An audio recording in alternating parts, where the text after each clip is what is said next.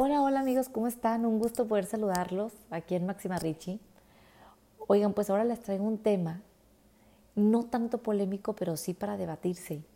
Y es que hace varias semanas me toca saludar a, unas, a amistades.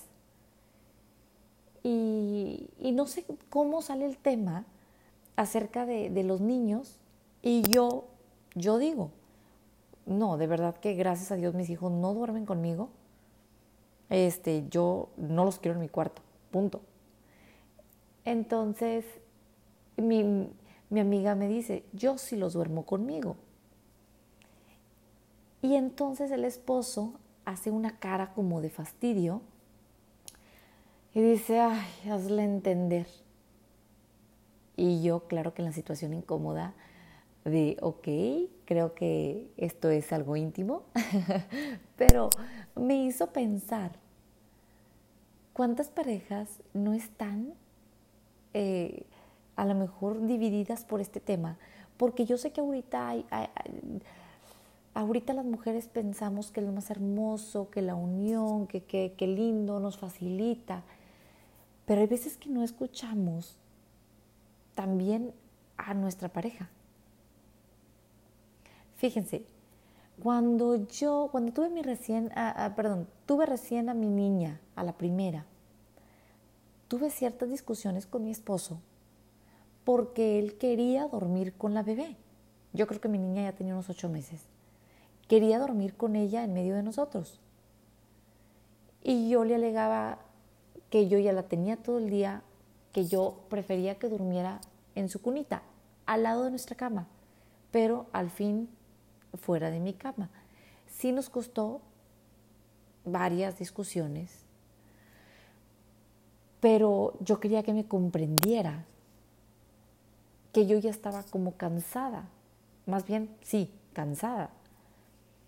Entonces él lo comprendió.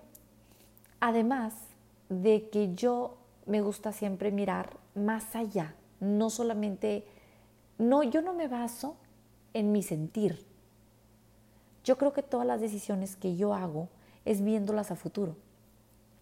Y como yo quería tener, si Dios me lo permitía, otros eh, dos o tres niños, yo sabía que si, si no quitas al primero de la cama, al segundo tampoco y al tercero. Entonces, pues así lo hice. Pero me costó. Me costó hacerle entender en ese entonces a mi esposo que yo necesitaba esa, ese tiempo para él y para mí, como pareja y simplemente como, como persona. Yo necesitaba, yo ya la había tenido todo el día mi bebé, ya la había disfrutado, ahora yo la quería un poquito más lejos, ¿verdad?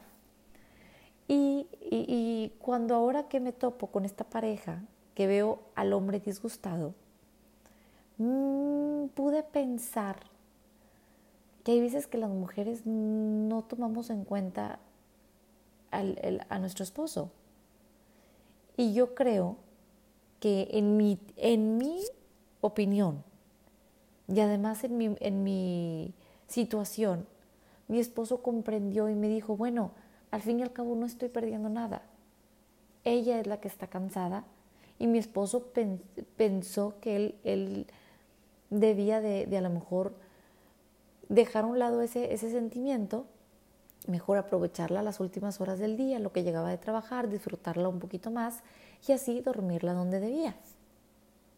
Total pudimos llegar a un acuerdo, pero me pongo a pensar, cuando las mujeres no, no se enfocan en escuchar a su esposo, cuando realmente tiene una necesidad si se siente que, el espacio que está, teniendo, por más que ame a su hijo o a su hija, está siendo invadido, porque a lo mejor ya el niño tiene dos, tres años, yo creo que, que podemos escucharlo, podemos escuchar a nuestra pareja y, hacer, y, sabemos que nosotras como mujeres queremos todo más fácil, porque a lo mejor seguimos lactando y así no nos paramos. Pero también, si nuestro esposo nos está pidiendo, escucharlo y que quiere ese momento de descanso junto con su pareja nada más, yo creo que es importante, importante estar alertas, porque son este tipo de cosas que a veces nos separan. Entonces, bueno, este solo es un tema de mil factores que pueden influir en que una pareja se sienta separada. Y, bueno, yo buscaba, ok, bueno, ¿cuáles son las desventajas? También para los niños dormir con sus papás, en que se pueden volver más dependientes de uno. ¿Ok? Inclusive ni nombrar los riesgos que, pueden, que puede haber, ¿verdad? Si están más chiquitos, que se puedan ahogar o cualquier otra situación. Pero bueno, ya suponiendo que son más grandes una de las desventajas es que se vuelven dependientes de sus papás. Y yo creo que ese fue otro de los factores que me ayudó a mí, que me hizo pensar que yo no quería a mis niños conmigo. ¿Por qué? Porque yo quería trabajar y quiero seguir trabajando en la seguridad de ellos. Cuando me dicen, mamá, es que yo tengo miedo, mi respuesta es, ¿de qué? A ver, yo estoy aquí a un cuarto de ti, no pasa nada. Te puedo dejar una lucecita prendida.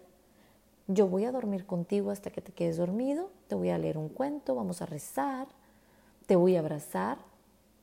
Porque eso sí, es muy importante para mí que el último momento del día, después platicaré de esto, se sientan muy apapachados.